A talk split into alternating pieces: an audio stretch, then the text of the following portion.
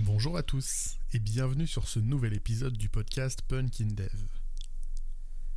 Vous vous êtes déjà dit que le code que vous aviez sous les yeux commençait sérieusement à puer un peu Ou qu'à l'approche d'une modif, euh, vous vous disiez que ça ne sentait pas super bon On aime bien cette métaphore olfactive dans le monde du dev comme si les particules malodorantes avaient un espèce de pouvoir de se déplacer à travers tout l'open space pour venir chatouiller les narines de vos plus lointains collègues. Et je dois admettre qu'on a un vocabulaire plutôt fleuri sur le sujet. Depuis le simple ça sent mauvaise bug, hein, jusqu'au définitif euh, mais tout ce code pulera crever quoi. Ces petites phrases, je trouve, sont d'ailleurs un indicateur assez pertinent de la qualité globale du code. Plus les devs sont vulgaires, et je crois que plus on a de soucis à se faire pour la maintenabilité de la code base. Alors évidemment, c'est qu'un premier indicateur au doigt mouillé, hein, et il faut certainement pas s'en contenter. Quand on est à fond dans un projet et qu'on connaît bien notre code, on a parfois une certaine tolérance à des problématiques de maintenabilité. Quand je suis sur une grosse feature depuis plusieurs jours, voire plusieurs semaines, en général, j'en maîtrise suffisamment les détails pour ne pas forcément être gêné par des défauts, euh, des petits aléas, qui risqueraient bien de devenir problématiques quand je serai passé à autre chose ou quand quelqu'un d'autre le reprendra. À ce moment-là, je tâche, enfin j'essaye de me fier un peu plus à des sensations que je dirais euh, un peu diffuses. J'ai un exemple assez récent à ce sujet-là. Je disposais d'un, on va dire, un service de gestion de fichiers, avec euh, download, upload, des filtres, un peu d'intelligence pour gérer tout plein de petits éléments semblables entre eux. Ce petit service avait pas mal grandi récemment et on devait y ajouter un nouveau comportement. Une gestion de retry avec euh, bah, un peu d'intelligence sur la façon de relancer des traitements. Euh, voilà. J'étais bien habitué à y greffer des nouvelles choses et il n'y a rien qui me paraissait vraiment complexe. Je maîtrisais bien mon truc. Et comme souvent, bah, ce nouveau comportement à implémenter, il est arrivé avec une nouvelle dépendance externe. Alors on a fait ça bien, hein, avec ce qu'il faut d'inversion de dépendance, tout ça. On a juste une nouvelle interface injectée dans notre service, et puis un qui à mettre en place pour les TU. Exactement comme je l'avais déjà fait plusieurs fois lors de la mise en place des précédentes fonctionnalités de ce même service. Donc quand j'ai ajouté cette interface, j'ai quelques appels qu'on foirait, bah, vu que j'avais pas paramétré cette interface justement euh, bah, de partout. Donc j'ai corrigé les appels qui étaient passés en erreur, puis j'ai fait mon implème pour que mes tests passent au vert. Mais cet ajout-là, par rapport aux autres que j'avais fait précédemment, il me laissait une espèce de sensation étrange, comme un, un truc qui allait pas, mais euh, je savais pas trop dire quoi ni pourquoi. J'ai quand même fini mon implème, j'ai nettoyé le gros de mon nouveau code pour pas euh, avoir à payer ça plus tard et puis avoir quelque chose de propre. Puis j'ai fait mon commit. Et j'ai pris une pause. Et je me suis demandé pourquoi ça m'a gêné? C'était quoi le problème? Il n'y avait rien de, choquant a priori. Alors, j'ai repris mon histogit pour voir euh, dans les modifs s'il y a quelque chose qui me semblait euh, anormal ou juste qui me faisait un peu euh, tilter l'œil, quoi. Et là, j'ai vu et en fait, je me suis rendu compte que j'ai dû paramétrer l'injection bah, de ma nouvelle interface pour plusieurs appelants qui utilisaient le service.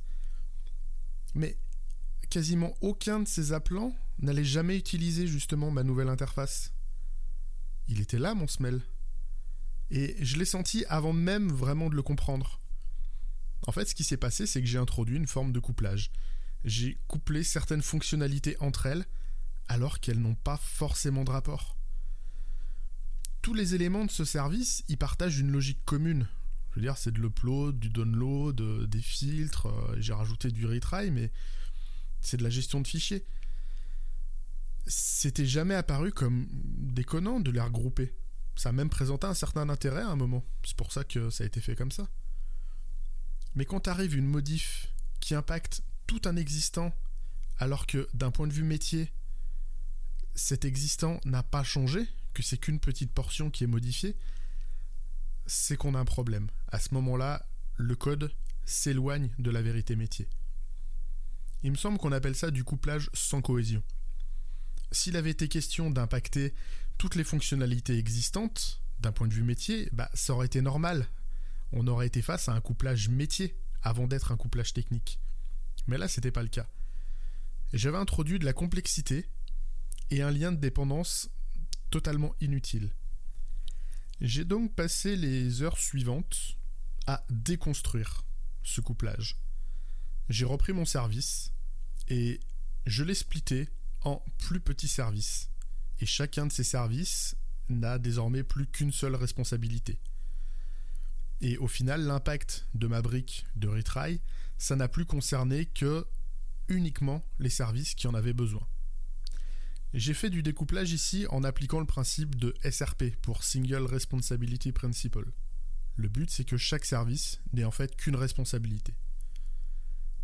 Au final, mon erreur d'origine, vraiment l'erreur euh, qui a causé ce problème-là, c'est que j'avais groupé des comportements parce que ils opéraient une logique qui me paraissait semblable dans un contexte assez proche.